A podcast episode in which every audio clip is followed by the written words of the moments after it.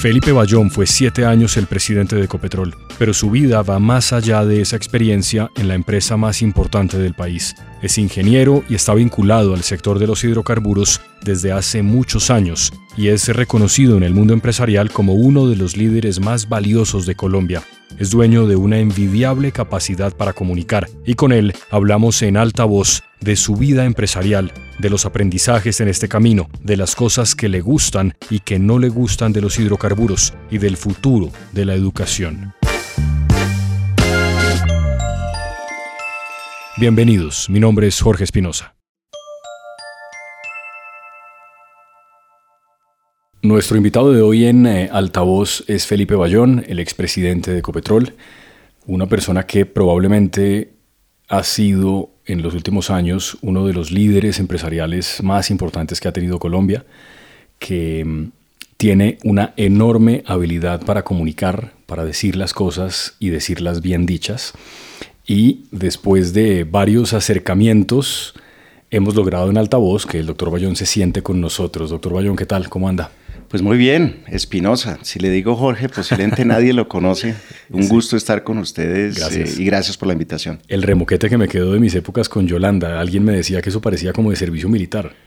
Espinosa, ¿y usted no tiene nombre? No, sí, pero es que nombre artístico que dicen, ¿no? Es el nombre artístico. Bueno, pues yo también presté servicio militar. ¿Verdad? Pero no creo que me haya quedado ningún remoquete. no que yo sepa, pues. Sí, servicio militar, que eso no creo que fuera muy frecuente entre los compañeros de la época, ¿o sí? Pues de, la promoción nuestra, eh, prestamos, creo que fuimos 28 de 63 que nos graduamos, o sea, sí era un número importante. Casi el 50%. Sí. Yo pensé que muchos menos. Eso se fue disminuyendo con el paso de los años. A mí no me tocó porque me gradué del colegio muy chiquito, pero no tuve creo que ningún amigo que prestara servicio militar. No, nosotros sí muchísimos, muchísimos, eh, pues del colegio y de otros colegios. Y de hecho hoy en día todavía me veo mucho con ellos y digamos que se crean unos vínculos para la vida, ¿no? Unos vínculos eh, que, duran, que duran para siempre. Sí, los lanzas, ¿no? Los grandes lanzas, sí. sí. ¿Cómo, hace cuánto que salió de Ecopetrol, doctor Bayón? ¿Hace cinco meses ya? Seis meses, creo. Ya van a ser seis meses en marzo y pues estamos cerrando septiembre pronto, o sea, son seis meses ya. Sí. ¿Y cómo lo ha tratado este tiempo de, entre, digamos, signos de, de pregunta, descanso? Pues yo creo que ha habido, ha habido muchas cosas. Es, eh, es un tema de eh, reconectarme con, con, la familia eh, en términos de más, más tiempo, más atención, compartir más cosas. Tuve la oportunidad de, junto con mi señora y con mis hijos, de, de viajar, de, digamos, conocer algunos sitios, de estar muy presente en los grados de ambos, de mi hijo y de mi hija. Eh, mi hijo ya se fue a trabajar por fuera y, pues acompañarlo en ese proceso. Eh, mi hija entró a la universidad, entonces eh, ha habido muchas cosas y, que agradezco y además he tenido oportunidad de hacer cosas que quiero hacer. Ayudar en temas de educación, ayudar en temas de liderazgo, ayudar en temas de juntas directivas ayudar a jóvenes que están haciendo emprendimiento en el país, unos talentos impresionantes. Entonces, cosas chéveres, cosas divertidas. Ya vamos para allá. Eh, ¿Cuánto tiempo duró en todos estos años de actividad profesional, obviamente muy vinculada al sector petrolero, sin tomarse, digamos, un descanso más o menos largo? ¿Cuántos años fueron consecutivos de trabajo 24/7? Como unos 34, 35 años. Eh, digamos que en la industria eh, completé casi 32 años, pero antes de eso había trabajado en otros sitios, inclusive cuando estaba en la universidad. Entonces son como unos 34, 35 años. Quiero que volvamos atrás, doctor Bayón. ¿Usted qué estudió en la universidad? Yo soy ingeniero mecánico de la Universidad de los Andes. Como le decía, pues salí del colegio, del Colegio San Carlos, después eh, eh, presté servicio militar, 12 meses absolutamente espectaculares, y después entré a la universidad y me gradué en el año 89 como ingeniero mecánico. 89. Bien, ¿qué tal la experiencia en el San Carlos con el padre que se murió hace más o menos? El padre Francis. El padre Francis, Sí, pues el padre Francis, toda una institución mm. en términos del rigor, de la disciplina, eh, de los valores, de los principios. Y le voy a contar una anécdota si puedo. Pero por favor, para eso estamos acá. Estuve, estuve hace poco en el colegio. Volví a mi colegio después de muchos años y me habían invitado, me invitaron a participar de unos ejercicios que se llaman el modelo de Naciones Unidas. Sí, claro. Donde los alumnos pues hacen debates de temas centrales, de temas de derechos humanos, de temas de migración y desplazamiento, temas de medio ambiente y me invitaron pues para hacer la apertura. Y antes de que yo hablara, el rector me dijo, hay una cosa que usted no conoce o posiblemente no se acuerda, y voy a leer una carta que usted le mandó al padre Francis en 1984. ¿Y la tenían guardada? La tenían guardada. Desde el Sinaí. Se la envié. Y la carta, para resumírsela, es agradeciéndole la oportunidad de haber estado en el colegio y como una reflexión, o es una reflexión sobre esas cosas que lo marcan a uno en la vida y que uno a veces no entiende sino después. Y yo decía, oiga, qué bueno haber tenido la oportunidad de estar en el colegio y ahorita entender eh, esas cosas cómo lo tocan a uno y cómo lo marcan en la vida. Entonces, pues fue súper bonito, fue súper bonito eso y, y, del padre pues tengo los mejores recuerdos. Tuve oportunidad de hablar con él un par de semanas antes de que, de que muriera. Entonces siempre pues tuve como mucho vínculo con el colegio y, y lo recuerdo pues con, con, cariño y con gratitud. ¿Hay alguna relación directa entre la fama merecida, me parece, que tiene el San Carlos en la formación numérica de sus estudiantes con la selección de la carrera? Digamos, ser hábil en cálculo integral, cálculo diferencial, ese tipo de cosas, ¿eso tuvo algo que ver con la selección de la carrera o, o, ingeniero pues mecánico por herencia?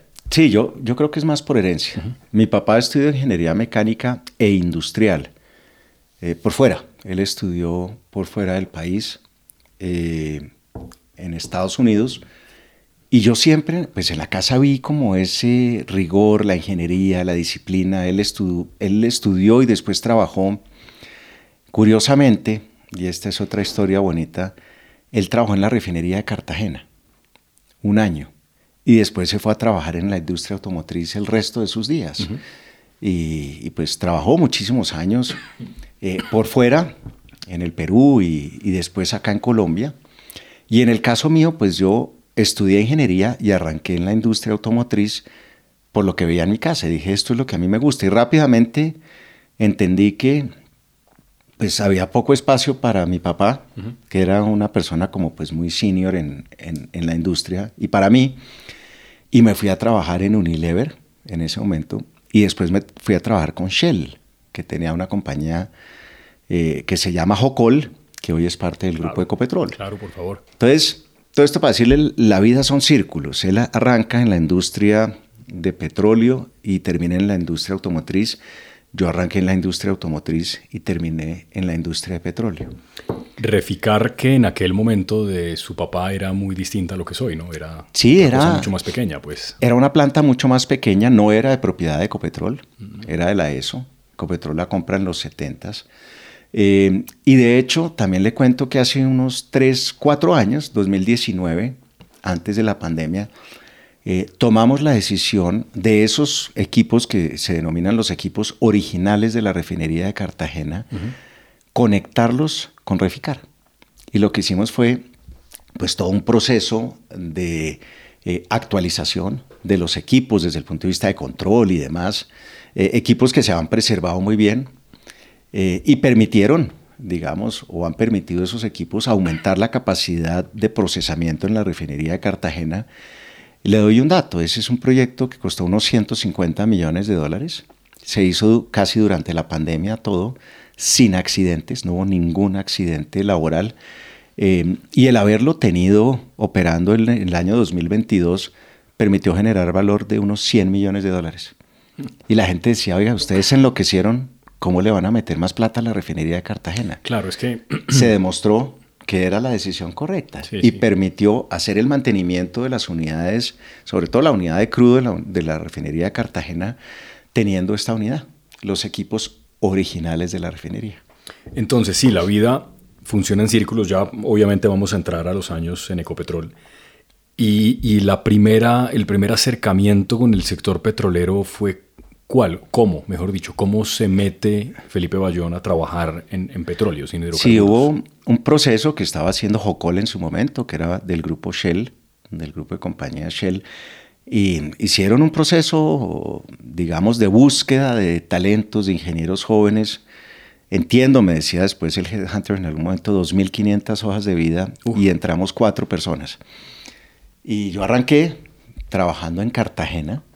La, digamos que la oficina central estaba en Cartagena y trabajé en el área de proyectos. Un, poco más de cuatro años en Cartagena, después en Neiva. Y fue desde el punto de vista de entrenamiento, capacitación, eh, estándares, el rigor, la disciplina, súper, súper buena experiencia, ¿no? O sea, volver a, los salones de clases y volver a mirar temas de, procesamiento de gas, temas de termodinámica. era una cosa súper, otra vez a la pregunta de las matemáticas y las ingenierías y demás. Y fue una experiencia muy bonita y ahí estuve hasta mitad del año 95. 95. Sí, yo no sé si, si se lo han dicho, pero una de las cosas que a mí en particular más me sorprende cuando en los años de mi ejercicio periodístico lo hemos entrevistado en Caracol Radio, es que no, no me parece que sea muy frecuente que las personas que tienen una formación de ingeniería al mismo tiempo sean hábiles con la palabra. ¿Eso se lo han dicho? Pues yo creo que me, dicen, y primero pues gracias, ¿no? Lo tomo como un cumplido, pero eh, yo creo que es eh, en la vida cómo encontrar eh, mediante la construcción de puentes la capacidad para comunicarse. Decía, y mire, voy a, hacerle un reconocimiento público a, Pedro Felipe Carvajal en un programa muy bonito eh, del cual nos estuvo hablando la semana pasada en Cali, en un encuentro de liderazgo de mujeres en juntas directivas que organiza el CESA. Él decía, nosotros somos lo que conversamos. Y me pareció una frase súper potente. Mm. Y muchas veces no nos damos la oportunidad de, de conversar. Y uno dice, oiga, ¿cómo puedo, no necesariamente convencer al otro, pero cómo puedo eh, expresarle lo que estoy pensando, lo que estoy sintiendo, oír lo que esa persona tiene que decirme o tiene para decirme eh, y permitir que se den esas conversaciones. Entonces, siempre me gustó el tema de poder comunicar, el tema de poder hablar con tranquilidad. Yo uso una expresión y es, las cosas hay que explicarlas con plastilina, de manera sencilla, que la entienda una persona que está en el colegio, o una persona que está en un ámbito rural, o una persona que está en un ámbito industrial, o los miembros de una junta directiva eh, sin, diferencias. O sea, es, la comunicación tiene que ser como muy sencilla. Pero eso de alguna manera parece que como en la imagen, particularmente en este último gobierno, un poco estereotipada de que en los medios empresariales no hay mucho espacio para el diálogo, eso parece ser contradictorio. Digamos, eso es porque usted cree en eso, pero en general le parece que es una cosa que está regada en el mundo empresarial, que la gente puede hablar tranquilamente. No, yo creo a veces la gente es indiscutible siente temor o uno se puede medir mucho de lo que dice. Claro. Pero yo creo lo siguiente, uno tiene que poder eh, expresar sus opiniones, yo siempre lo he hecho, no creo que me haya, eh, digamos, eh, abstenido o haya eh, generado restricciones. censura, claro. No, para nada, y lo he dicho, y yo sé que hay momentos en que esas expresiones o esas, eh, esos mensajes que uno tiene pues pueden generar alguna incomodidad en algunas personas, pero uno lo hace desde el respeto y es decir, mire, yo creo que es importante que estos temas se pongan sobre la mesa. Igualmente, oír las, las cosas que tengan las personas para decir del otro lado. Hay una expresión que también utilizo mucho, a mí me gustan mucho los cuentos, ¿no? Los cuentos, porque los cuentos uno se acuerda de los cuentos toda la vida, es más fácil. Sí, sí. Eh, y es que si en la vida uno se engancha con alguien, uno se pone de mal genio con alguien, el que se friega es uno. La otra persona puede que ni siquiera sepa que uno estaba de mal genio. Y uno en cambio guarda eso una semana, dos semanas, un mes, dos meses. Y eso no es saludable. Sí. Eso no es bueno. Sí, sí, indudablemente, indudablemente. Y quiero que volvamos al, mundo, digamos, petrolero, porque hay un episodio en su vida, usted lo ha contado de manera, digamos, creo que reiterada, pero posiblemente mucha gente que nos está oyendo no lo conoce de cerca. Y es que una de las experiencias más importantes de su vida, iba a decir corporativa, empresarial, pero también supongo que de la vida personal, es que le tocó estar en todo el episodio de Deepwater Horizon, que fue una cosa tan impresionante de la que se hicieron películas, libros, en fin, eh, de esta plataforma, se dice así, no, plataforma petrolera que... era un taladro de perforación. Correcto. Y, y, que generó pues todo tipo de cosas indeseables en el medio ambiente, pero también en vidas humanas, en fin, un drama, un drama terrible. ¿Usted qué hacía allí? Pues yo, el, el, eh, el, incidente ocurre en abril del 2010 sí. y dura un poco más de tres meses, el pozo se cierra finalmente, deja de fluir, no hay más hidrocarburos que, que caigan o que estén en ese momento siendo vertidos al Golfo de México. Yo de hecho llego en agosto a Houston, agosto de ese año, o sea, el tema operativo del control y el manejo de la emergencia ya había pasado, pero pues estaba todo el tema de decir, bueno, ¿y esto cómo lo vamos a compartir desde el punto de vista de experiencias, de aprendizajes, de enseñanzas, cómo trabajar con la industria para que esto no suceda nuevamente, cómo contarle esto a los reguladores, no solo en Estados Unidos, por fuera, a las universidades, a los otros grupos industriales. Eh, y un muy buen amigo mío que estaba trabajando en ese tema dijo, oiga, venga, necesito manos, necesito ayuda, y usted agarre allí, yo agarro allí, y y fue una cosa súper, digamos, muy generosa de él. Eh, para mí un aprendizaje eh, bien importante porque era avanzar en el entendimiento de qué sucedió y había investigaciones externas, internas, en fin, esto todo un proceso también. Y finalmente se supo. Sí, sí, hay, hay eh, unas investigaciones, hay un reporte que se llama el Bly Report de un señor que, que lo lideró que se llama Mark Bly. y uno puede leerse el reporte de Mark Bly o hay también reportes de las autoridades americanas en ese sentido. Y, un poco el, tema de la tensión que generaba, digamos, más tensiones, poder hacer todo ese ejercicio para compartir experiencias estando inmersos en un proceso legal, eh, digamos, eh, contra o desde el gobierno de los Estados Unidos contra la compañía. Entonces era, era un ambiente complejo porque cómo se pueden expresar las cosas, cómo se pueden decir, qué se puede compartir. Obviamente rodeados de abogados en, todas partes. ¿Qué tan frecuente es en el, en el mundo de los hidrocarburos que ese tipo de cosas ocurran, ese tipo de accidentes? ¿O eso es una cosa muy rara? No, hay, hay incidentes anteriores y yo creo que la industria es una industria que maneja eh, riesgo, está expuesta a los riesgos desde el punto de vista de presiones, temperaturas, manejos de químicos, pues hidrocarburos. En fin, hay, hay una cantidad, digamos, de eh, temas operativos que pueden generar un riesgo. Entonces, una de las cosas que uno eh, aprende y aplica es cómo minimizar los riesgos y que el riesgo residual, después de uno haber aplicado todas las barreras de protección, sea un riesgo con el que uno esté cómodo. Claro, pero quiere decir que riesgo habrá siempre. Siempre. Es que fíjese que eh, uno tiene riesgo en su vida personal todos los días. Sí, sin duda. ¿Cómo lo mitiga uno? Por ejemplo, oiga, eh, estoy bajando las escaleras en el eh, conjunto donde vivo cogiéndome el pasamanos, ¿sí o no? ¿Mm? Estoy cruzando la calle mirando el celular. Claro. O me subo en la parte de atrás de un carro y me pongo el cinturón de seguridad. O si alguien está excediendo el límite de velocidad, le digo, oiga, por favor, bájele.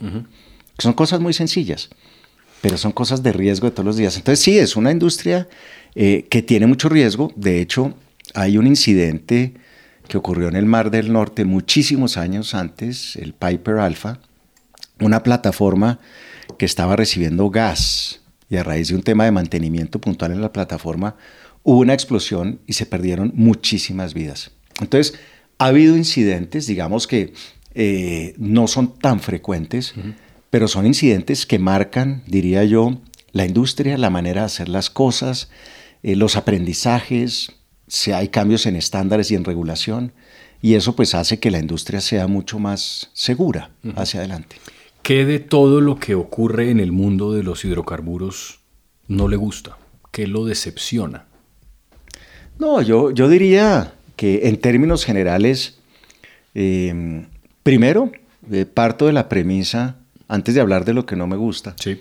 parto de la premisa que darle energía a las comunidades es una de las maneras más poderosas de cerrar las brechas que tenemos. Entonces hay brechas y cuando uno dice, oiga, mire, le estoy dando energía para que estudie, para que tenga, eh, digamos, la posibilidad de mantener alimentos más tiempo, en una nevera, en un congelador, para su movilidad, para que los niños tengan aulas en los colegios, todas esas cosas. La energía me gusta, me gusta mucho. Y la energía sin eso es imposible. Sí. para allá vamos, y, digamos, todas las fuentes de la energía, todas las fuentes de la energía. ¿Qué no me gusta? Y lo he dicho públicamente muchísimas veces, la arrogancia de la industria. La industria es arrogante. La industria cree muchas veces que tiene todas las respuestas, que sabe exactamente qué hay que hacer. Y yo pues soy un convencido de, lo que hablamos antes, de, generar diálogo, de generar eh, mediante la construcción de puentes vías de comunicación. Otra expresión muy bonita, que también fue un regalo que nos dieron en, en territorio, es la siguiente. Dicen, ingeniero, bájese de la camioneta. Y eso lo que le están diciendo a uno es, oiga, no sea arrogante, ¿sí? Bájese, no, nos, no pase eh, a altas velocidades, no nos eche el polvo eh, de las vías que no están en buen estado. Claro. Siéntese con nosotros y nos tomamos un vaso de agua, un tinto, una pola. Pero es eso, oiga, bájese de la camioneta, bájese de esa nube. Eso, eso, e, ese carácter eh, un poco, sí, como como, como usted lo describe, como arrogante, se ha transformado en los últimos años? Es decir, ¿las cosas están mejor o no? Yo siento que sí, yo siento que sí, yo soy un convencido que uno puede hacer procesos de transformación profundos y lo vi, pues, tuve la oportunidad en, particular en Ecopetrol, siete años, pero pues treinta y pico de años en la industria, de ver que la, la industria en su gran mayoría dice, oiga, efectivamente, yo puedo ser parte de miles de las soluciones que se necesitan y en última, la industria dice, oiga, es que mi gente, la gente que trabaja conmigo directamente, contratistas, pues son parte de las mismas comunidades en las cuales yo estoy conviviendo y en las cuales estoy operando. Sí.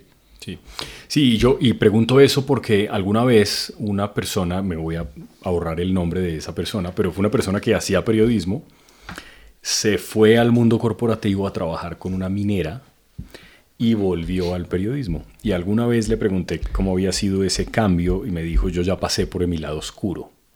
Como queriendo decirme que en efecto era cierto que era un mundo en el que, por ejemplo, el asunto medioambiental era complejo, porque el riesgo de que pasen cosas y de que el planeta, digamos, sufra una serie de consecuencias siempre está presente particularmente en esta coyuntura en la que estamos, no solamente en Colombia, con el discurso del presidente Petro de la transición energética, sino en general en el mundo, de estar repensando cómo hacemos con, este planeta que está en problemas. ¿Cuál es la reflexión que usted hace, doctor Bayones, o cómo se hace? Porque esta persona lo decía claramente, yo ya pasé por mi lado oscuro, aprendí mucho, pero evidentemente aquí hay cosas que pasan. Pues yo soy un convencido, primero que uno puede hacer una diferencia uno mismo y que el cambio viene de adentro. Uno no tiene que esperar a que alguien más haga las cosas por uno. Yo utilizo una frase y es que uno tiene que tomar el control de su vida en sus propias manos. Y eso le pega al tema de transformar, de cambiar. Em, y le, cuento una experiencia también. Eh, en alguna ocasión, gracias, digamos, otro regalo, a temas de ONGs y demás que estaban viendo emisiones fugitivas en la operación de Ecopetrol en el Magdalena Medio. Eso es el gas que sale no quemado, sino que sale y se ventea en la atmósfera por una válvula, un tanque que está en mal estado. No se ve. Usted cuando llega a su edificio, a su conjunto, a su casa, si usted, usted sabe que hay una fuga de gas porque huele. Claro, ¿Mm? claro, es un olor. Sí, es un olor fuerte y uno llama a la compañía y dice, oiga, mire, tenemos una fuga, bueno, el caso es que usamos tecnología y con cámaras que permiten ver las emisiones fugitivas, empezamos a ver las emisiones de los tanques. Y yo esa imagen, ese video, lo puse en un comité directivo, hace muchos años, seis años por lo menos. Y la persona que estaba al lado mío tenía una lágrima. Yo le dije, ¿qué pasó? Le dije, mire, yo llevo 30 años subiendo y bajando esos tanques y yo no me había dado cuenta. Entonces, ¿el punto cuál es? Se puede usar tecnología para hacer visibles las cosas en las cuales tenemos que trabajar. Sí. Entonces, otra vez, yo puedo hacer el cambio. Entonces, cuando uno dice, oiga, en los últimos tres años, y estoy hablando hasta el 2022, se redujeron un millón de toneladas de CO2 y de emisiones fugitivas, se cerraron 1.500 emisiones fugitivas. O sea, cuando uno tiene, como buen ingeniero, algo que está inventariado, que está medido, uno le hace seguimiento, uno dice, ¿cómo estoy avanzando? Entonces yo creo que sí es posible hacer, hacer esos cambios. Entonces, cuando ese amigo suyo, periodista, habla del lado oscuro, yo más bien lo diría como, oiga, ¿qué oportunidad hay para que esas organizaciones que tienen recursos desde el punto de vista de conocimiento, de ingeniería, recursos financieros, puedan ayudar a hacer los cambios. Y la otra reflexión que le haría, la transición es fundamental, fundamental, la transición hay que hacerla, hay que hacerla de manera ordenada. Porque si hacemos una transición rápida, y por ejemplo, si tuviéramos que uno de los impactos o una de las consecuencias fuese que la vida se nos encarece a todos en el país, por hacer la transición, posiblemente más gente caiga en la pobreza. Sí, sí. Entonces, ¿cómo hacemos más bien para decir, oiga, utilicemos los recursos de las industrias tradicionales para apalancar y financiar esas nuevas tecnologías, sí, pero hagámoslo de manera ordenada. Le digo esto, esto último. Sí. Em, si hay una tonelada o un kilogramo de CO2 que se emite en Bogotá al planeta, le da lo mismo que sea en Bogotá, en París, en Nueva York, en Madrid, en Beijing, en Alaska, en la India. Eso no es geográfico, sí. Sí, todo va para el mismo sitio. Entonces, ¿qué tenemos que hacer? Como, digamos, comunidad global, ya vamos, pues ya pasamos 8 mil millones de personas y vamos para 9 mil. ¿Cómo hacemos para invertir la plata en los sitios donde haga más diferencia? ¿Cómo hacemos eh, para, de manera simultánea, darle mejores condiciones de vidas de vida, perdón, a las personas, fundamental. Y lo otro es que eh, en el mundo, pues de nada va a servir, por ejemplo, que los Estados Unidos y los europeos, los americanos y los europeos, logren llegar a la transición, y la transición nunca se va a acabar, podemos hablar de eso, 750 millones de personas y los otros 7.3 millones, mil millones, 7.300 millones de personas, ¿qué? no podemos dejar gente atrás. Entonces hay que hacerlo de manera ordenada, ojalá sin impactar de manera profunda a la gente. Sí. Estamos hablando en altavoz con el doctor Felipe Bayón, expresidente de Ecopetrol. Doctor Bayón, ¿es posible ser petrolero y ecologista? Yo creo que sí. Yo creo que no son una cosas. Cosa y la otra? Sí, yo creo que son cosas que no van en contravía. Yo le pregunto a usted o a sus oyentes, ¿Usted sabe cuál es su huella de carbono? Sí, eso usted me explicó, me echó una historia a propósito de la huella de carbono. ¿Y ya la midió? No la he medido, pero sé que la tengo. Claro, entonces bueno, hay gente que no es consciente. Permanente. Entonces hay gente que dice, ah, no, eso no es conmigo. Sí. Ese es un problema del presidente, del gobierno, de planeación, de la, del ministerio, de las compañías, de Ecopetrol. No, es un tema de todos. ¿Cómo hacemos para conscientemente nosotros poder Reducir. manejar la huella y reducirla. Y reducir nuestras emisiones. Es que en últimas, el enemigo no es la fuente de la energía. El enemigo son las emisiones. Cómo bajamos las emisiones, cómo descarbonizamos lo que hacemos. Todo lo que hacemos tiene algún componente eh, de carbón, de carbono, ¿no? de emisiones de carbono. Entonces, yo creo que sí es absolutamente posible hacer una cosa y hacer la otra al tiempo. No son excluyentes, es que para mí la vida es una conversación de y, no de o. Entonces cuando uno dice, no, es que hay que hacer esto o esto, y le voy a dar un ejemplo. A ver. Nosotros montamos en Ecopetrol una granja solar de unos 63 megavatios, en su momento la más grande del país para autogeneración, en San Fernando, en el Meta. Y esa granja solar, con paneles solares, eh, permitía que el crudo pesado del Meta, que es el mayor productor de petróleo, se bombeara a las refinerías y a los oleoductos para ir a los puertos de exportación con energía solar. Entonces me decían, oiga, ¿ustedes están produciendo petróleo con energía solar? Sí. Cabemos todos cabemos todos. Mientras tanto, ¿cómo hago para seguir bajando las emisiones en la producción de petróleo? ¿Qué tan rápido va a llegar? Porque sí, usted decía ahora un concepto que me parece que es muy importante y es que la transición nunca se detiene. Eso es una cosa, uno no llega a un punto en el que dice, bueno, ya, dejé de la transición, ya no. Eso es una cosa constante, pero los cambios más digamos, radicales, usted los ve en un horizonte de cuántos años? Quiero decir, que la gente monte en vehículos que se alimenten de eh, energías distintas a las energías fósiles, este tipo de... o las empresas más grandes, no digo ni siquiera las personas individuales, sino los grandes, digamos, contaminadores del planeta. ¿Eso qué tanto puede tardar? ¿O depende del sitio? Yo creo que va a depender de cada región, de cada comunidad. Yo, eh, en últimas, le diría, la transición energética no tiene una receta. Usted no entra a Google, o bueno, usted que es más joven, a ChatGPT, y busca la receta de transición energética. No, usted se siente y dice, oiga, el país, la región, ¿cómo tiene que aproximar y cómo tiene que afrontar el tema de transición energética? Entonces ese es el tema número uno. Hay cosas que se van a demorar mucho más tiempo. Pero a esto hay que pegarle desde el, desde el tema, por ejemplo, de cómo estoy haciendo economía circular con temas como agua. Cómo utilizo menos energía para poder darle agua a las comunidades del país.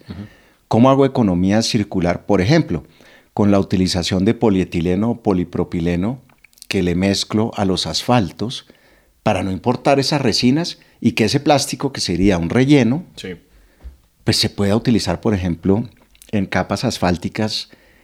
Ya se hizo, eh, digamos, eh, una prueba en el aeropuerto del Dorado, en, en calles de acceso y en plataforma también donde parquean los aviones. Entonces, todas esas cosas le pegan a que uno cada vez consuma menos energía. Y uno en el día a día, oiga, ¿cómo hacer para tener un consumo de energía o hacer que la eficiencia energética sea parte de lo que nosotros hagamos? El otro tema que le diría es, Bogotá es un ejemplo fantástico, por ejemplo, en transporte masivo, de haber adoptado tecnologías nuevas. Cuando uno dice, oiga, es que Bogotá tiene la segunda flota de buses eléctricos más grande del mundo por fuera de la China. ¿Ese es un dato cierto? sí, sí, uno dice, no, usted me está echando sí, un cañazo. Sorprendente. ¿Sí? Pues sí, mire, yo estuve montado en uno de los primeros buses de gas que llegó al país hace seis o siete años y me decían, aquí los buses de gas no funcionan. Por la altura y tal. No, y subir uno hasta Suba, las lomas de Suba es complicado. Hoy hay como 2.000 buses de gas y más de 2.000 buses eléctricos. Ya hay un bus de hidrógeno ensamblado, diseñado y ensamblado por ingenieros colombianos. Entonces, hay cosas que pueden ir mucho más rápido. Habiendo dicho eso, hoy hay 11 millones de motocicletas en el país. El año pasado se vendieron 950 mil motocicletas. Una epidemia es eso. Pero es yo diría más que una epidemia es, oiga, es la manera en que la gente se puede desplazar. Es fuente de sustento, es fuente de calidad de vida para que un campesino saque un producto, para que alguien entregue un producto en la ciudad, para que alguien vaya hasta su sitio de trabajo, para que alguien vaya hasta su universidad, hasta el colegio. Es un tema absolutamente necesario. ¿Cómo hacemos para reemplazar 11 millones de motocicletas que funcionan con gasolina, la mayoría, si son de cuatro tiempos o de dos tiempos con aceite y gasolina, por gasolinas, por perdón, por motocicletas eléctricas. Hay gente que ya en el país está investigando eso. Y hay otro tipo de, de motocicletas, ¿no? Y motocicletas a gas también. Entonces, es un poco decir, oiga, permitamos que todas las fuentes de energía sean válidas y todas se puedan eh, utilizar, pero eso va a tomar tiempo. Usted me dice, oiga, ¿Cuánto demora un plan para hacer el recambio de 11 millones de motos más? Supongamos que este año no vamos a vender un millón de motos, 500 mil. Pero ¿cómo hace usted? Todos los años vende 500 mil, medio millón de motocicletas nuevas. ¿Cuántos años se demora usted en reemplazarlas? Y no hemos hablado del tema económico. Hablemos de los vehículos. ¿Cuánto cuesta un vehículo eléctrico? Sí, tienen fama de ser muy caros, pero han bajado de precio, dicen los fabricantes. Han bajado de precio, perfecto. Supongamos para efectos de la discusión, que cuestan 100 millones de pesos. Creo que 120 es el más barato. Sí, sí. Alguien nos va a corregir y me parece buenísimo que alguien ganó. Mire, yo conocí, tengo uno que es de 90. Sí, que vale 90, sí. Pero bueno, un vehículo, digamos, tradicional de combustión con un motor común y corriente puede costar 60 millones, 70 millones. Entonces, pensar usted en hacer el cambio de algo que es de 60 o 70 millones, algo que es de 100 o 120, es difícil. Es difícil desde el punto de vista de economía. Y hay otro tema que le voy a, a compartir, y esto lo hablaba con alguien del Banco Mundial hace unos años en Washington, y es la huella de carbono de un vehículo eléctrico. También tiene. Sí. Claro. Y la huella de carbono de un vehículo eléctrico se demora entre 5 y 7 años en disiparse por todos los materiales, minerales, los plásticos, todo lo que tiene el vehículo eléctrico. No es que uno compró el eléctrico y ya cambió, digamos, eh, de manera inmediata. Sí, no genera más emisiones hacia adelante, pero si uno mira lo que llaman el ciclo completo de emisiones, pues eso demora tiempo. Entonces, eh, eso pues hay que, hay que hacerlo eh, de manera ordenada, cuesta plata. Le voy a, le voy a dar otro dato. Otro dato. Hay un, un experimento súper bonito que están haciendo en Chile para producir combustibles, eh, digamos, sintéticos. Utilizan CO2 de la atmósfera e hidrógeno verde, hidrógeno verde el que se produce a partir de electrólisis en el agua. Y lo bueno es que pues, el agua, que es H2O, se separa en oxígeno e hidrógeno.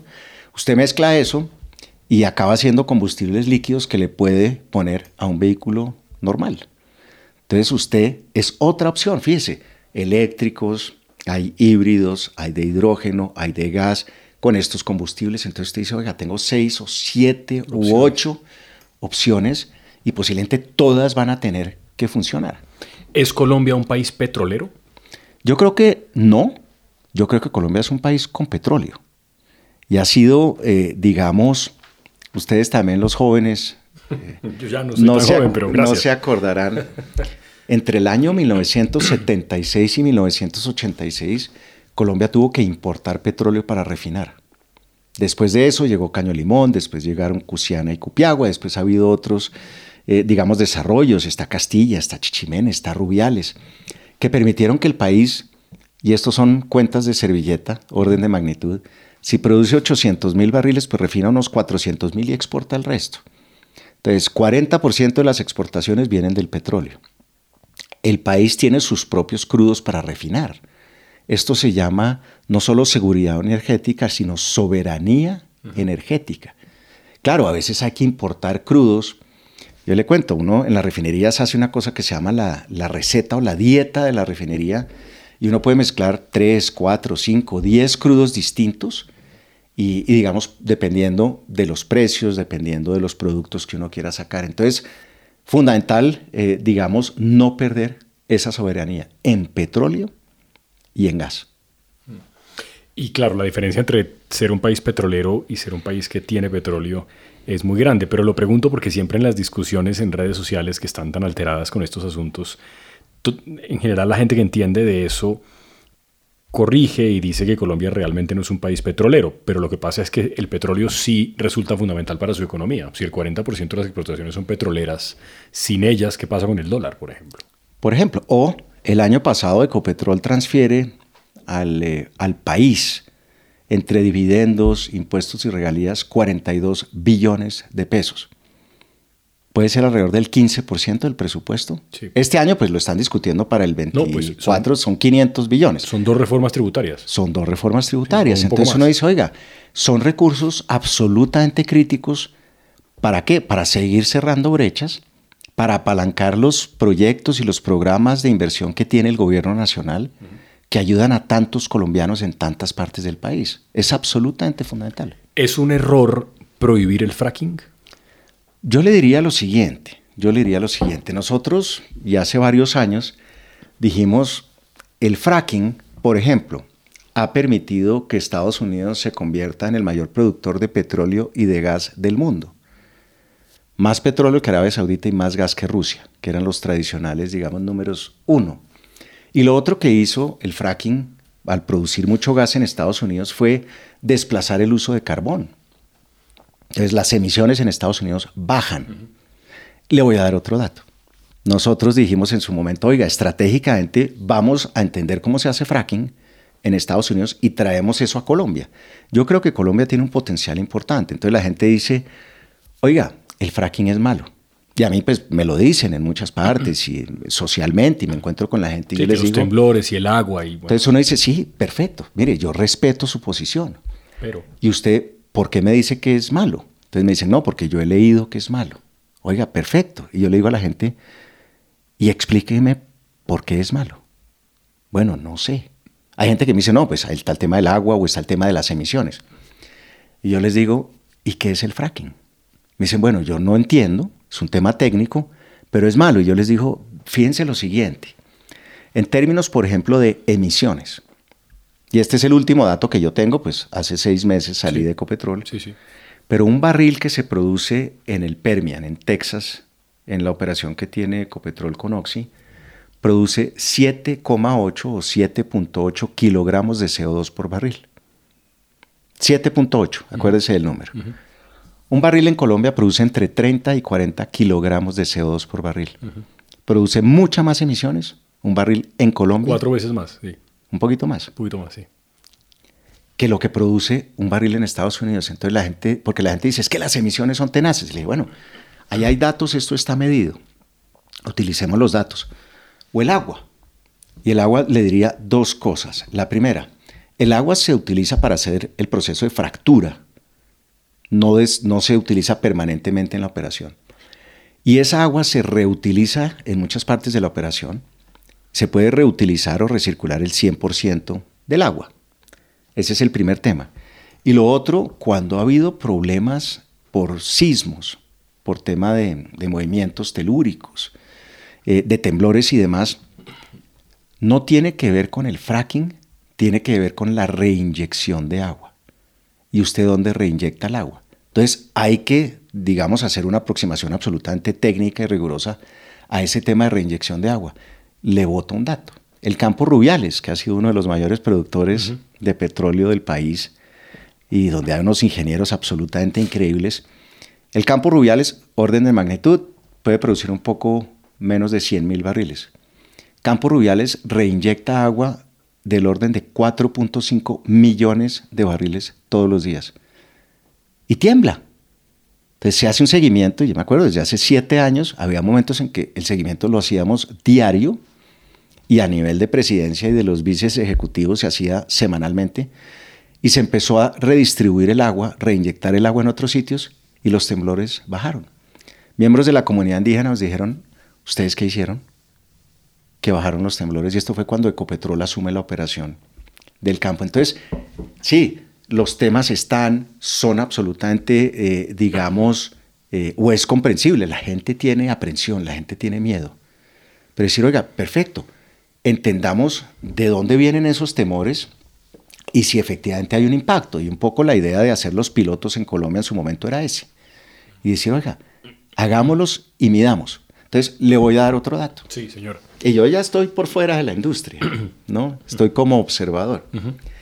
Pero ahora que se habla de que posiblemente va a haber escasez de gas en Colombia, hay unos yacimientos espectaculares en costa afuera. De hecho, se está perforando un pozo en estos momentos. Hay otro que se va a perforar a final de mes en el área de La Guajira. Pero pues esos desarrollos van a tomar tiempo. Supongamos que en el 2026 o 2027 los mercados se aprietan y se requiere más gas. El fracking le daría una, opción para poder producir gas rápidamente, muy cerca de Barrancas, cerca de la refinería, cerca de los mercados. Entonces, esas opciones están ahí. Entonces, eh, y yo pues diría que se tengan todos los debates de manera rigurosa, de manera responsable, inclusive que, algunas de las personas que están, eh, digamos, eh, con una responsabilidad tan grande como la de definir si se hace o no el fracking en el país, puedan visitar estas operaciones por fuera y verlo de primera mano. Sí, parece a veces, y lo mismo pasa con muchos asuntos, no solamente con los asuntos de hidrocarburos, que estas cosas queden en manos, y sé que es una crítica que es recurrente y sin embargo tal vez inevitable, que ese tipo de decisiones queden en manos de personas que son más expertas, digamos, en derecho, por ejemplo, que son abogados y no técnicos, puede ser riesgosa a pesar de que es verdad que se convocan audiencias públicas, se invitan a personas que entienden para que expliquen estas cosas, pero claramente es, muy fácil no entender los conceptos, ¿no? Como, porque pues son cosas técnicas complejas por su naturaleza. Y fíjese una cosa, es, es otra vez, y esto yo lo, lo mostraba cuando se hizo el empalme con la gente del, gobierno que llegó, eh, digamos, a entender cómo funcionaban, en particular, pues Ecopetrol y el grupo Ecopetrol eh, yo estuve personalmente 27 horas sentadas con el equipo de Empalme. Y dentro de eso les mostrábamos la experiencia de fracking en Estados Unidos. Con emisiones, con reutilización de agua, con todo, desde el punto de vista técnico, pero de una manera muy sencilla. Y muchas de las personas que estaban ahí decían, ¿en serio? Porque es que es decir, oiga, mire, venga, le pongo los datos sobre la mesa y tomemos decisiones informadas. O sea, la decisión de prohibir el fracking yo creo que es tan difícil como la decisión de permitir hacer fracking. Mm.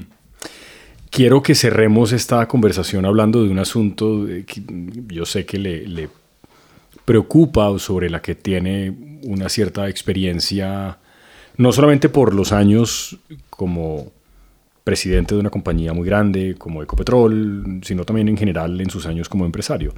Y es que hay claramente una tendencia, usted mencionaba ahora el chat GPT, muy acelerada de empezar a preguntarse cuáles son los trabajos u oficios que van a permanecer en unos años. Si en una década vamos a tener un montón de gente que no tiene ningún valor agregado en su trabajo. Y cuando yo pienso en eso, me parece un escenario que puede ser muy apocalíptico. Pues yo, yo le diría lo siguiente, y esto eh, viniendo de alguien que es de la era del pre-internet. ¿no? Cuando yo estaba en el colegio y arrancando la universidad, el internet no existía. Y yo creo que el Internet ha hecho una revolución masiva de mil cosas. Hoy la gente está conectada permanentemente y tiene acceso a servicios, a información, buena, información. buena o mala, buena o mala. Pero bueno, y uno tiene que hacer, digamos, el ejercicio de decir, bueno, esto es bueno o es malo, me sirve o no me sirve. Y yo le diría lo siguiente, desde el punto de vista de inteligencia artificial, y ChatGPT pues es una de las aplicaciones que hay ahí N aplicaciones, muchísimas, muchas de ellas inclusive gratis, abiertas, disponibles para todo el mundo. La recomendación que yo le daría, sobre todo a los más jóvenes, es em, la inteligencia artificial está aquí para quedarse. Uno no puede decir esto no me va a impactar, esto no me va a tocar, esto no es conmigo. Y alguien me decía esto la semana pasada a nosotros no nos va a reemplazar la inteligencia artificial. A nosotros posiblemente nos, nos van a reemplazar las personas, salud, las personas que sepan utilizar la inteligencia artificial. Entonces la recomendación es, oiga, aprendan. Miren cómo es el tema de inteligencia artificial, miren esa, eso, eso, cómo hay que aplicarlo, qué debo hacer. No todos tendremos que ir a hacer código, ¿no? Sí, porque la programación es una cosa muy compleja. Sí, es compleja y hay gente, mire, le digo, en el país hay una gente increíble haciendo código, haciendo aplicaciones. He tenido oportunidad de trabajar con gente en fintech, en temas de inteligencia artificial, en temas de ciberseguridad, y hay un talento increíble en el país. Y son muchachos que dicen, oiga, yo me voy a echar al agua y me voy a dedicar y voy a aprender. ¿Qué he hecho yo? Pues digamos que tangencialmente tomar cursos de inteligencia artificial. Existen, muchos son en línea, hay otros que son presenciales, pero sentarse a aprender y a desmitificar un poquito el tema de la inteligencia artificial. Pero toda la gente que está ensanduchada en esa experiencia la va a tener muy complicada, porque quiero decir, gente que hoy está estudiando carreras que en el futuro no van a tener un campo de acción muy amplio. Ahora, claro, uno no tiene que dedicarse en la vida a hacer lo que estudió. Pueden ser cosas distintas. Yo estudié una cosa que no tenía nada que ver con periodismo y ahí medio trato de hacer esto. Luego, eso pasa. Pero sí parecería que hay oficios. El fin de semana me decía alguien también, oiga, los corredores de bolsa, esa gente va a desaparecer, porque es que la inteligencia artificial puede hacer esas proyecciones, o como se diga eso, de manera mucho más precisa y mucho mejor. no se equivocan. No se equivocan, claro. Incluso los abogados, los médicos. Yo creo que hay varias cosas. Uno es pensar que eh, las universidades o la educación superior, las carreras técnicas, nos enseñan a aprender en la vida. No necesariamente lo tienen que encasillar a uno en una cosa que uno tenga que hacer. Inclusive, hay, hay muchas compañías de tecnología que no requieren que la persona tenga un título. Lo que miran son las capacidades y las habilidades. Y eso es lo que miden. Y dicen, oye, perfecto, esta persona sabe del tema y la contratan. ¿Qué les diría yo? Mire, hay que aprender a utilizarlo y volverse uno el mejor en la utilización de las herramientas de inteligencia artificial.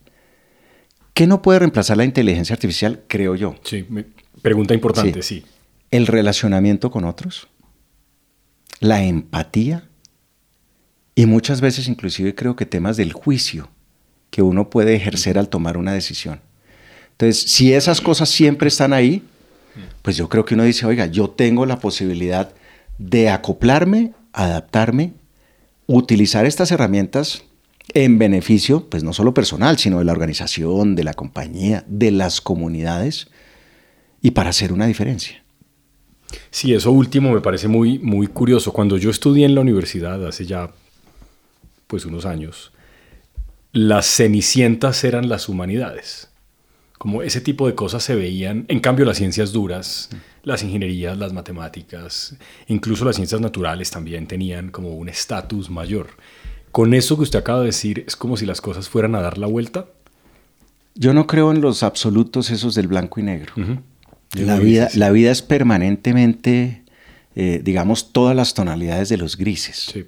¿No? Sí, estoy de acuerdo. Y, eso es bueno porque, porque primero uno puede eh, hacer, eh, digamos, de, de, su camino en la vida lo que uno quiera hacer de ese camino en la vida. Sí, la vida a veces le impone algunas circunstancias y demás, pero uno puede influir de manera decidida en cómo hacer su vida hacia adelante. Entonces yo creo que es, independientemente de la carrera, del título, si es un tema técnico, hay tantas cosas para hacer y hay muchísimas oportunidades. Entonces, Habrá, habrá empleos que se, se vean impactados, algunos se verán reemplazados por otras cosas, pero yo le diría a los muchachos más jóvenes, oiga, ¿cómo hacer para aprender de esto y decir, oiga, yo voy a ser el crack?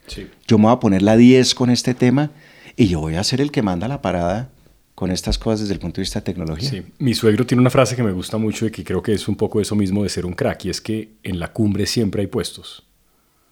Y eso yo creo que es cierto.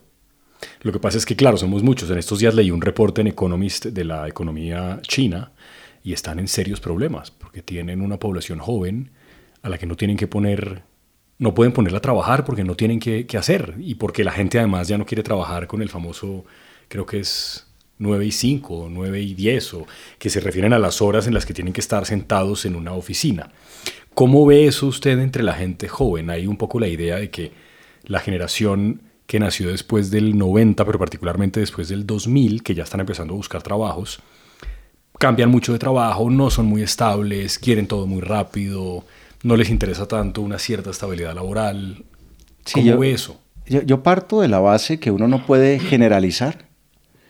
Y hay, hay gente que posiblemente es así como usted las describe, pero hay gente que, que, mire, todo el compromiso se la quieren meter a unas organizaciones, todo el tema de emprendimiento. A mí me encanta ver ahora los muchachos jóvenes, y está bien, muchos dicen, oiga, yo no quiero ser parte de una corporación, yo no, sé, no quiero ser parte de una compañía, yo quiero hacer algo mío con esta gente, pero muchos, y he, tenido oportunidad pues de hablar con varios de ellos en estos seis meses, eh, tienen un objetivo muy claro en la vida. Y obviamente esa, esa combinación de hacer cosas positivas, eh, de estar a gusto, ¿no? De que la gente diga, oiga, yo estoy tranquilo, estoy cómodo, estoy feliz, la gente habla mucho del tema de la felicidad hoy en día, pues me parece absolutamente válido y me parece, me parece fundamental. ¿No se hablaba antes de eso? no, yo creo que la expectativa era, usted entra a una compañía y se jubila y se retira ahí y baje la cabeza y no haga mucho y, y, sí, no genere mucho lío. Eso ha cambiado. Y, yo pues, eh, y para bien. Sí, yo creo que sí, yo creo que sí. Eh, y las compañías están entendiendo eso. Fíjese, hay temas que no hemos discutido, pero algo que nos dejó la pandemia y que vamos a ver en los años que vienen, todo el tema de salud mental. Sí. A la gente en las oficinas les da temor y pánico y susto levantar la mano y decir, oiga, yo tengo un tema, ayúdenme. Sí. Sí, y es, y es un tema medio tabú y, no, debería serlo. E incluso en las familias. También. Es un tema muy complejo. Sí. Es un tema difícil. Entonces, oiga, ¿cómo hacemos primero para entender que podemos levantar la mano siempre? Y que la ayuda está cerca. Uno normalmente cuando levanta la mano, la gente lo ayuda. Entonces, levantemos la mano, entender, y esto también lo, recomiendo yo mucho, me dicen, oiga, ¿qué tiene que hacer un líder? Entonces lo primero que les digo es, mire, líderes no tiene que ver nada con una posición, un cargo, un título. Todos somos líderes y todos podemos ser grandes líderes. El líder tiene que entender que no hay un, eh, digamos, estilo de liderazgo como la receta de la transición. ¿no? Esto no es una receta. ¿Qué sirve para usted? ¿Qué funciona? Usted entender eso y cómo desarrollar su estilo de liderazgo. El líder tiene que entender que, que falla, que se equivoca, que es vulnerable. El líder tiene que entender eh, que tiene que levantar la mano. El líder debe entender que el ego es un pésimo consejero, muy mal consejero. El líder tiene que entender que se tiene que rodear muy bien. Y el líder, entre otras cosas, tiene que entender que hay que devolver en la vida. Una cosa fundamental es decir, oiga, ¿yo cómo devuelvo? Con todas estas cosas que he recibido en la vida, ¿cómo hago para devolverle a otras personas? ¿Cuál fue el momento más difícil como líder? Yo creo que ha habido varios, yo creo que ha habido varios eh, temas operativos difíciles. Eh, la emergencia del ISAMA en el 2018, claro, muy difícil, porque fíjese, era un pozo que había sido perforado en el 2006. Yo llego a Copetrol en el 2016. Diez años después. Diez años después, y hubo una intervención, y bueno, eso también hay, eh, digamos, todos los reportes del caso, y, y digamos, se ha avanzado en términos de la recuperación de la zona y demás. Eso ha sido un proceso bien interesante de trabajo que con comunidades, de construcción de puentes y demás, y, pero fue un tema pues, en el que yo personalmente estuve muchos, muchos días allá en, cerca de la Elizama y cerca de Barranca. La pandemia fue difícil, la pandemia fue difícil porque era pensar en ese momento, eh, la compañía tenía unas 13 mil o 14 mil personas, después 18 mil con la adquisición de ISA, pero bueno, ¿cómo hacemos para proteger a las personas? Proteger las familias el, digamos, el sistema médico de Ecopetrol atiende 70 mil personas.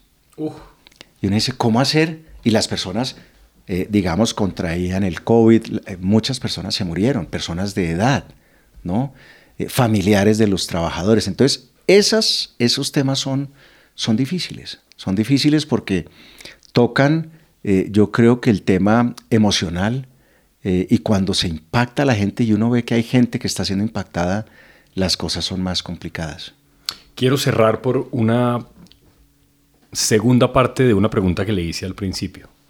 Yo le preguntaba cómo han sido esos seis meses y una de las cosas que usted me dijo fue, he podido estar más tiempo con los míos. Ese puede ser el arrepentimiento que usted tiene, como mucha gente que ha trabajado en cargos como ese, cuando pasa el tiempo de no haber estado más allí en ciertos momentos de la vida. ¿Cómo se compensa eso? Dos o tres reflexiones.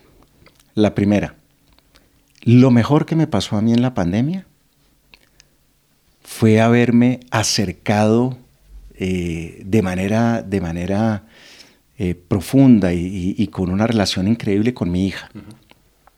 Entonces, yo digo, oiga, la pandemia me dejó ese regalo. Em, ahorita que he podido compartir más con ellos, eh, con mi señora y con mis hijos, uno dice, bueno, chéverísimo porque estoy aprendiendo, estoy entendiendo muchas cosas. Hay otras actividades que yo no hacía, que estoy haciendo ahorita, me parece espectacular. Pero le diría otra cosa, y esta era la otra reflexión. Y yo he sido de esta teoría, esto no es nuevo, desde hace muchos años.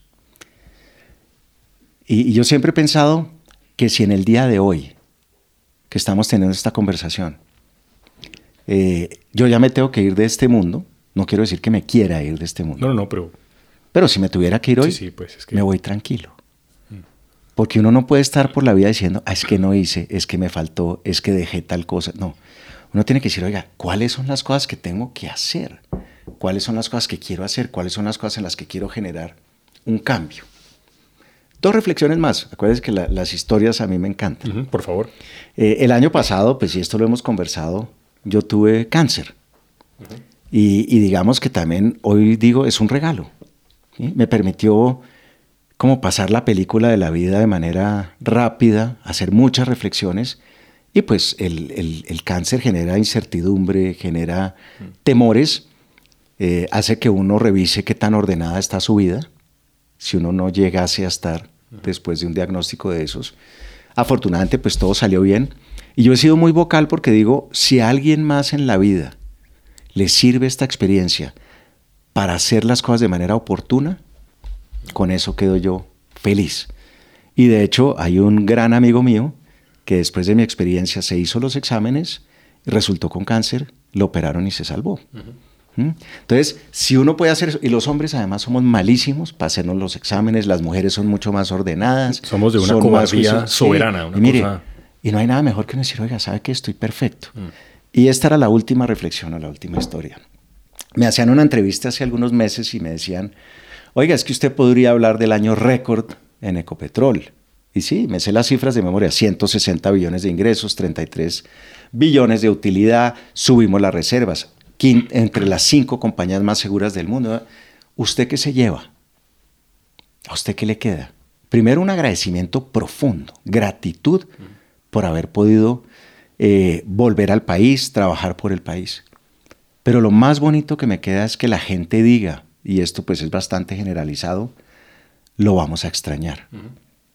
Y eso tiene que ver con esa impronta, con esa huella, con haber tocado personas eh, y creo yo eh, haber ayudado a que las condiciones de muchas personas en el país sean mejores. Y eso no tiene medición cuantitativa, es decir, o sí la tiene, pero no en los términos, digamos, habituales, ¿no? Eso es, va mucho más allá de eso.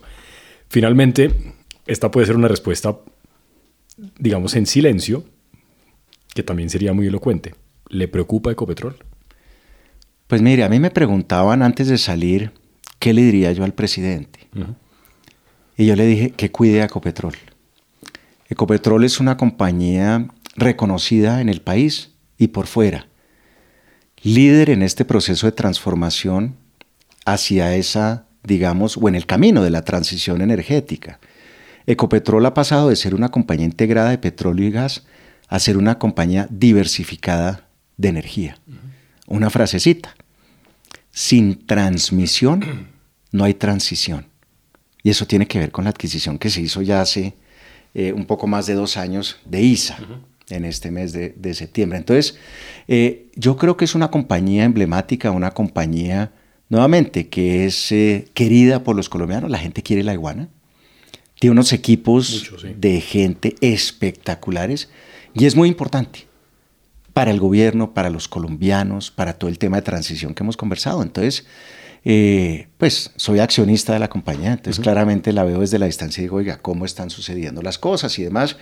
Y yo, mire, deseo que a la compañía le vaya bien, que a la administración le vaya bien, que a la junta directiva le vaya bien, que a los empleados les vaya bien. Porque en la medida, creo yo, que a Ecopetrol le vaya bien, a Colombia le va bien.